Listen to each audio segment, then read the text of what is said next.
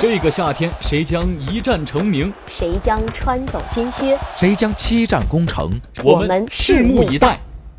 世界杯来了！大家好，我是新华社记者郑道景。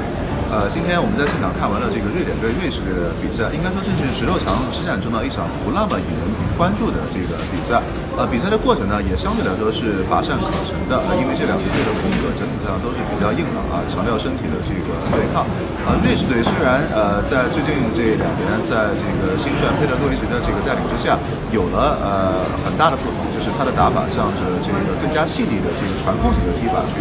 呃过渡，所以本届比赛我们看到他的控制率都是比较较高的。那么对瑞典队这场比赛，他的控球率往往都是高达百分之六十五以上。呃，但是呢，他呃还是呃制造绝对机会的能力啊，制造撕裂性配合的这个能力要差了一些。所以呢，本场比赛他面对瑞典队的这个坚决的防守反击，没有制造出太好的撕裂性的这个危险性的机会。呃，而反而呢，呃，这个被瑞典队抓住了一次呃反击的这个呃机会，打入了这个一球。那么呃，本场比赛我在赛前的前瞻里面也说过，呃，因为瑞典队本场比赛他的后防线的呃中后卫呃舍尔和这个右后卫呃队长利希施泰拉都因为累积黄牌而停赛，所以呢，呃，这个防守会右路有点真空，所以他必须要严密的防范呃对方的呃队长十号福斯贝里在这一侧的这个突破，但很遗憾。最后，实践还是证明对方的福斯贝里，呃，是能力非常强啊，在这一次抓住的唯一一次，呃，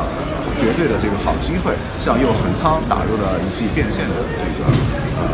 入球，那么也就是说，瑞士队如果本场比赛不是两名绝对主力的后卫啊停赛的话，那么呃效果可能还会不太一样啊。那现在的悬念就是呃瑞典队最后会不会一黑到底啊？我们知道瑞典队在预选赛里面是连续克掉了荷兰队和意大利队，已经是令世界震惊。而这次在小组赛呢，他虽然没有直接击败德国，但最终还是克制了德国，获得了呃出线权。呃，那么到现在他已经走到了八强，这已经是一九九四年